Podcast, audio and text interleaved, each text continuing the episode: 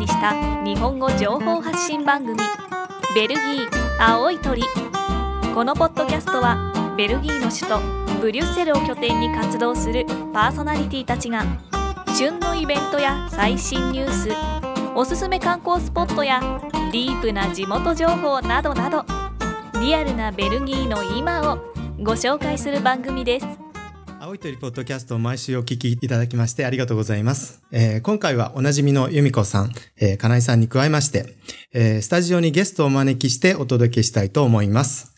えー今日お越しいただいたのは、ひきりんさん。えーこれはあのペンネームですけども、えー今回はブリュッセルで5月19日に開催されるプライドパレードに向けて、えベルギーにおける同性愛の状況についてお話ししたいと思います。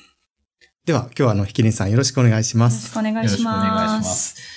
えー、ベルギー在住、えー、今年の6月で、はいえっ、と、丸16年になる、ヒキリンと申します。長いです。長いですね。まあ、あの、あの、日韓ワールドカップが行われた2002年に来て、まあ、今年もロシア大会ありますけど、そうですねね、。丸16年ですね。おーおー長い。えーすごい。で、えっ、と、今、あの、ブログをね、あの、お書きになられているというそうことで。ですね。えっ、はい。と、2005年の10月でしたかね。に、えーちょ、ちょっと始めたんですけれども、はい。えっ、と、最初はまあ、その同性愛、そのじ、まあ自分がその同性愛者であるっていうことを少し、えーまあ見つめる上、見つめてみようっていうので書き始めたんですが、はい。まあブログの内容としては割と、えっ、と、ベルギーでの、てかブリュッセルに住んでるんですけども、ブリュッセルでの生活とか、はい。まあお店情報とか、うんあとはベルギー国内、あとはヨーロッパ内など、こう、旅行に出たはい。時の話題とかを織り込みながらなるほど。書いてるっていう感じですかね。結構いろんなところに旅行されてる写真を見るんですけど。ただベ、ブログでははいなかなか旅行中は結局書かないので、はは旅行のものはめ短くなったりするんですけれども、うんええまあ、そういうのを織り交ぜながら、えー一応、ここ最近のものは、そうですね、同性愛、ゲイに関する話題も結構織り込みながら書いてますね。なるほど。はい。はい。なんかこう、ブリュッセルというか、ベルギーという国はこう、うん欧州の中でも割とこう、LGBT の人々に対して寛容な文化があると思うんですよ。そうですね。まあ、今、その、日本でも結構同性婚とか話題に、ここ近年なってますけれども、えベルギーは、えお隣のオランダに続いて、はい。えー私が来た2002年の翌年、うん2003年に同性婚が認められて、はい。で、どうですかね。今、去年の調査だったかな。えっ、と、もう延べ2万組以上の LGBT カップルが、あ、あ LGBT の、えーカップルが結婚していると。おーすごい。ええうんっていうような国ですんで、うん結構、あの、フレンドリーな環境だと。なるほど。はい。なんかこう、中心部のブリュッセルだと、こう、なんていうんですか、結構カフェとかで、こう、虹色のね、旗がはためくようなカフェがいっぱいあったりとか。の、ブリュッセルだと結構、ウォールアートが、うんあのはいあちこちに見えますけど、はい。えーっと、そのゲイエリアの、うん。えーしまあ、ランドマーク的な、はい。はいえーカフェがあって、プラテステンって言って、はい。地名にもなってるし、えーっと、カフェの名前にもなってる。うんカフェレストラン。うんうん鳥の名前ですよねそうですね。はいカフェレストランの名前にもなってるんですけど、はえーっと、そこはもう、まあ、すごい寒い時は、あ あの、テラス閉まってますけど、基はい本的に年中、こう、オープンテラスが出てるので、えーそこから、えーどのぐらいですかね、50メートルぐらいかな、ぐらいに渡ったと、えっ、と、一うんうんつ、せんあの、裏道があるんですけど、そこは全部、その、えーゲーム用の、まあ、ゲイバーとかっていう、はいようなとこが固まってるエリアがありますね。はいはい。まあ、その通りをすぐ渡ったところには、ブルッセルの市の警察があったりするので、はい非常に安全な ゲイエリアになってます。なるほど。確かにそうですね。うん。で、私、あの、はい。まだ行ったことがないというか私も10年ぐらい住んでるんですけど、えなんか、あの、ちょっと遠慮してというか、なんか、あまり関係ない人が行くと迷惑なのかなと思って、踏み入れたことはないんですけども。まあ、いわゆる、その、すごい深夜に行ったりすると、はい。えー、ナンパされたりどうなんでしょう。うん、されたりするんで、その意味ではどうなのかなって感じですけど、あなるほど。まあ、昼間だったらあ特に。そうなんですね。ええ。ね、ランドマーク的なそのカフそう、ェとかだと。プラテス店だったら、もう本当に、あの、普通の、まあ、カフェっていうか、なるほど。えご飯も美味しくご飯も食べれ食べれるし、うん。気軽に遊びに行けるところではなるほど。ありますじゃあヘテロセクシャルな人が行っても、特にお前出てけみたいなことは言われない。それはないですね。ないですねはいですね。はいはい。あの、出会いの場的な機能もやっぱりそういうカフェってあるんですか？そうですね。まあ、歴史的にやっぱりそのはいゲイの歴史っていうことになると、やっぱりこう、ちょっと秘められた世界っていうような歴史がどうしてもあるんですけれども、はいその流れを組んで、まあ、先ほどお話ししたその、えーゲイバーうん。っていうのは、やっぱり、えー大きなその出会いの場の一つはですけれども、はいまあ、最近はやっぱりそのスマホの普及により、はは。えー出会い系アプリという、なるほど。はい、マッチングアプリというか、うん。それが多分主流じゃないかなと。思思いますやっぱりそのアプリがあるおかげで、こう、もっと気軽に出会えたりとかっていう。そうですね。まあ写真を、大体の人はまあ写真が、顔写真をつけて、はい。で、大体あれ、あの、GPS 機能がついてるので、うんあの、何、その、何メーター先？にいますっていうような情報が出るので、あまあ、なんですかね。本当にすぐ近くにいたら、ああ、あの人そうなんだっていう。っていうようなことからメッセージを送ったりとかっていうのがあると思います。私自身はちょっとそのアプリが出てくる頃には、えー今の、えーパートナーというか相方と一緒になってるので、そんなにそれを対応したことはないんですけーど、うんほどまあでも今もその、えーまあ、友達には今も欲しいなと思ってるんで、一応登録だけはしてますけど。ああ、なるほど。はあの、ジャンルって言ったらなんか失礼かもしれないし、ちょっと正しいかわからないですけど、結構こう分かれてますよね。あの、好みというか、はい そういうのはあって、はい。どうですかね。まあ一番結構、その、ヨーロッパにおいても、あと日本のゲイシーンにおいても、はい。多いのは、その、ベアと呼ばれる、熊、熊系と呼ばれる人たち、はいこう割と毛が毛深くて、うんまあその辺がほら、日本だとそんなに毛深い人はいないですけど、はい。えー、まあこちら、ヨーロッパとか、白人系だと割といますんで、うん。あの、そういう人たちは、そのく、お、お互いその熊同士っていう、が好きっていう場合もあるし、うん。えー、あと、ゲイ全般的には、はい。やっぱり心がちょっと女性的な部分があるんで、その男性ってよりマスキュランというか、うん。マンリーな、えー男らしいっていう人を求める、あの、傾向もあるので、はい。まあ、ひ比較的その、いわゆる異性愛の男女間とは違う、こう、モテ方をする人たちがいるっていうのは、実際あると思います。なるほど。それ会った瞬間に結構、あ、この人はこんなタイプのってわかるもんですか？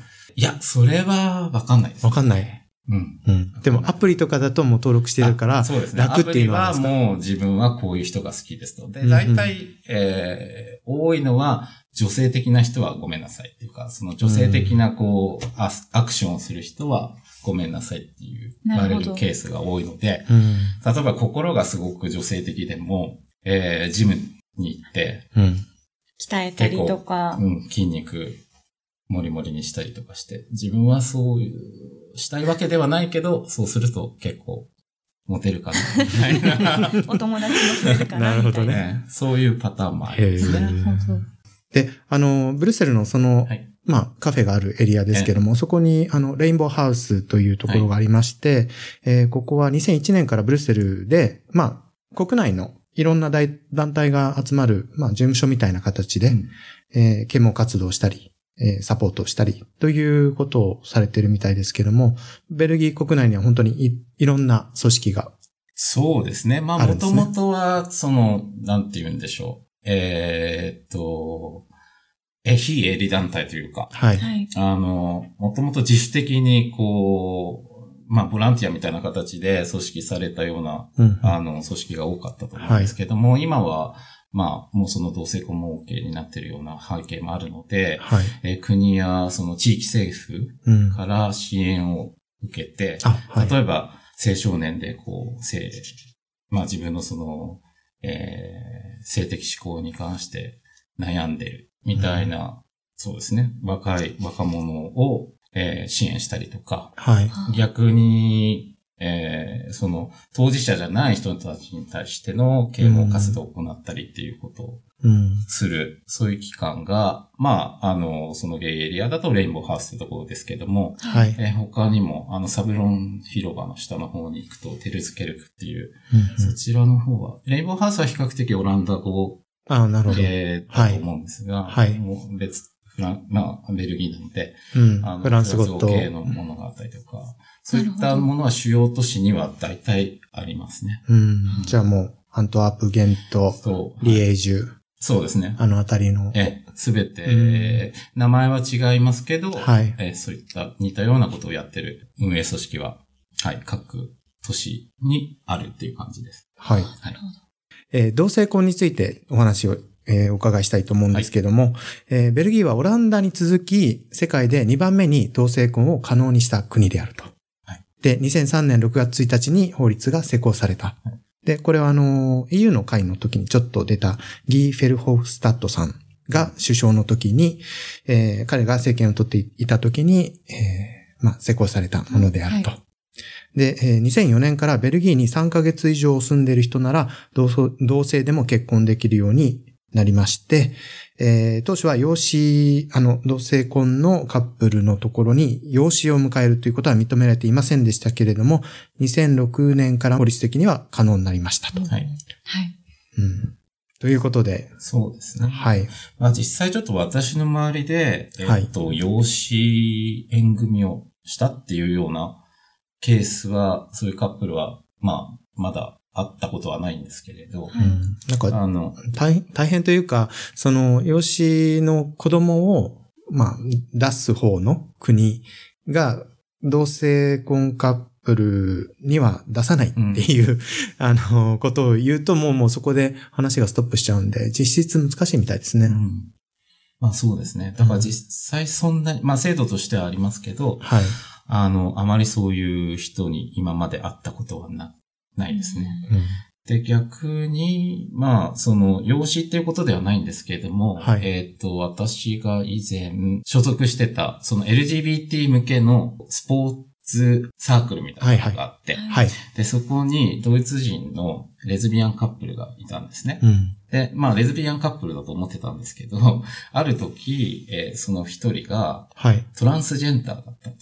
ほうえー要するに、もともと女性なんですけれど、えーっと、まあ、えー男性に性転換をした。おほうーで、そのカップルがある時、えー子供ができたっていう、うん なるほど。いうケースは、目の当たりにしましたけどね。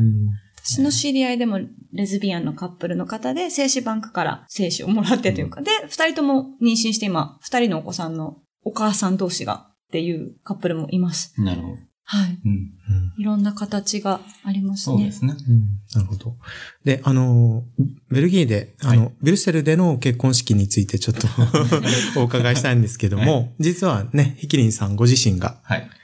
あの、おめでとうございます。ありがとうございますあの、この度、ご婚約されて、そうですね。今年結婚されるということで、はいおめでとうございま。です今日ちょうどその手続きをしに区役所に行ってきまして、まあ書類上の手続きなんですけど、はい。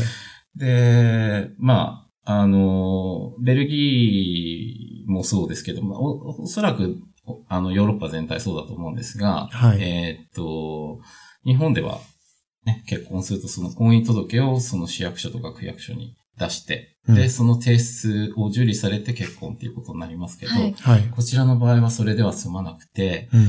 えー各その区役所とか市役所とかの中に、えー婚礼の間というか結婚の間みたいなものがあって、はい。で、そこで、えー承認うんっていうのをつけて、うの誓約書ですか？誓約書誓いの。誓いの、書。そう、うん。誓いのこと。みたい。な。はい。し知って、だから、日本だと、そう、なんて言うんですかね。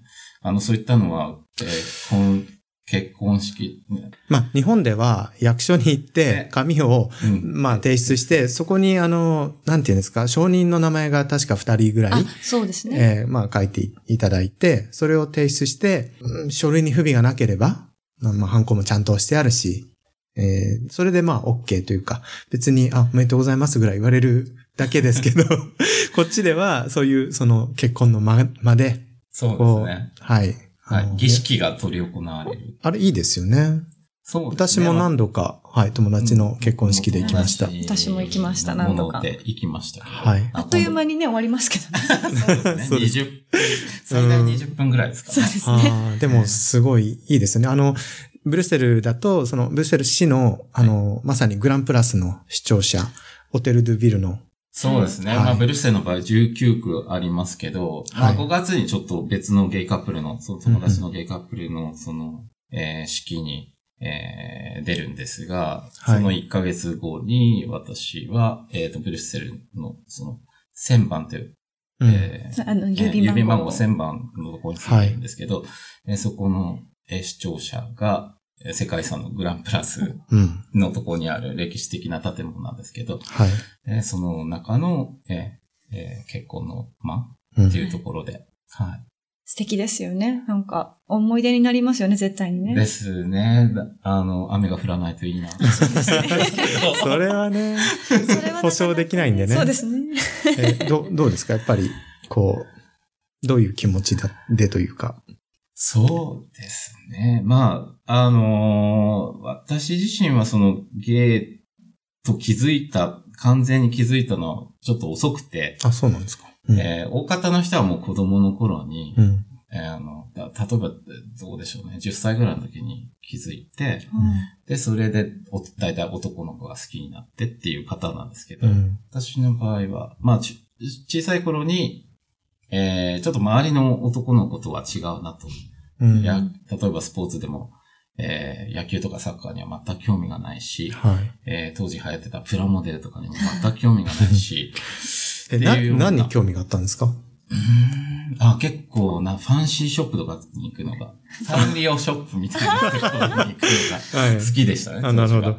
えーなんで、あのー全く、その、あ、周りの男の子とは違うなというふうに思ってたんですけど、ただ、好きな対、好きな対象は女の子だったんで、うん。で、実際、女の人とは何人か付き合って、うん。で、で、最後、その付き合った人との間で、あ、違うんだっていうのに気づきまして、で、それが20代後半だったんですけど、そこから、こう、結婚するっていうふうに思ってました？いや、全く、うん、なかったですね、それは。んそうですよね。うん。あのー、だから、まあ、その女の人と、んなん、まあ、嘘をついてまではいかないんですけど、はい。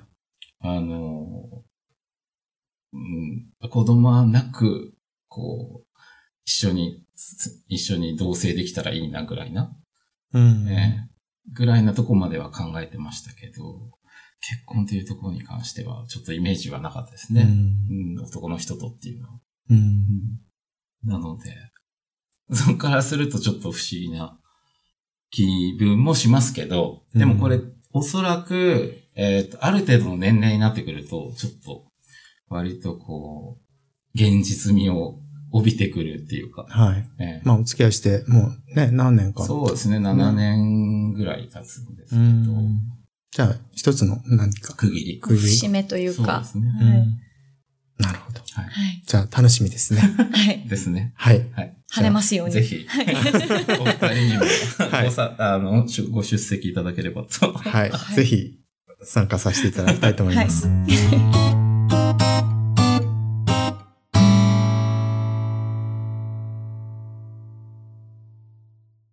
今週もお届けしました、青い鳥ポッドキャスト。えー今回はど、えーベルギー、そしてブルッセルにおける、えー同性愛、ゲイの、えーまあ、エリアのお話と、えー、ひきりんさんのご結婚のお話をお届けしました。はい。えー今年2018年5月19日土曜日には恒例となっているプライドパレードがブリュッセルの中心部で開催されます。中央駅を2時30分、14時30分に出発するフェスティバルにぜひお越しください。はい。で、あとあの、ひきりんさんに、あの、おすすめの、私でも、初心者でも行ける、あの、カフェを教えていただこうかなと。あの、ラフォンタナステックは結構、いいところですね。えー紹介を前にいい感じの雰囲気の、はい、そうですね。カジュアルなカフェなので、はいぜひ、ご一緒しましょう。そうですね。もう天気もね、良くなってきたんで。そうですね、テラスで、はい。お茶飲みましょう。はい。ビールでも。わかりました。では、あのー来週もですね、あのーこのテーマで、えーこのメンバーでお届けしたいと思います。はい来週もお楽しみに。楽しみに。